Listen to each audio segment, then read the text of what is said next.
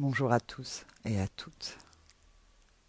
J'avais envie dans ce nouveau podcast de dialogue, le podcast qui relie le masculin et le féminin, de vous lire un extrait de mon livre qui s'appelle Les flammes jumelles.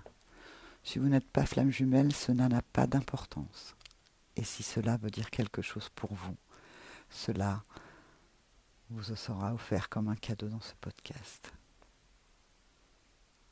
Je voulais vous parler du détachement serein tout en restant dans l'amour. Pour le comprendre, on peut imaginer que l'une des parties de vous s'appellerait amour et l'autre liberté.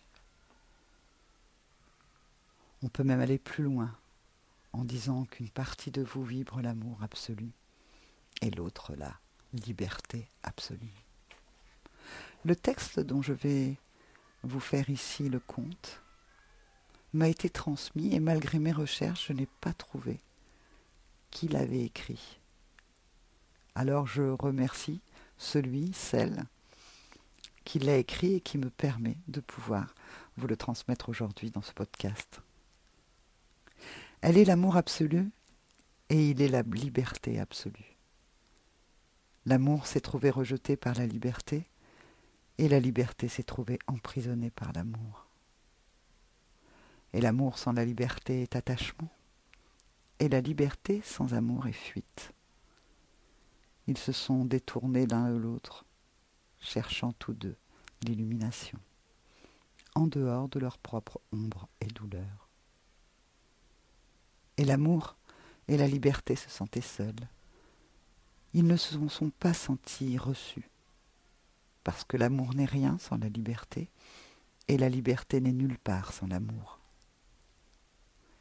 Mais l'amour a besoin de plonger profondément en lui, par lui-même, et la liberté a besoin de se montrer pour elle-même, pour se rappeler la vérité de qui ils sont, et à se connecter à leur propre source. Et au lieu de s'effondrer, ils se fondent ensemble dans l'unité. C'était signé sagesse innée.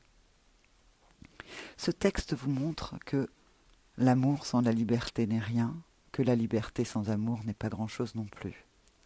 Alors si une part de vous se sent plutôt en manque d'amour ou en manque de liberté, eh bien ce texte, réécoutez-le pour pouvoir vous aussi vous refondre à l'intérieur de vous dans l'unité de l'amour et de la liberté.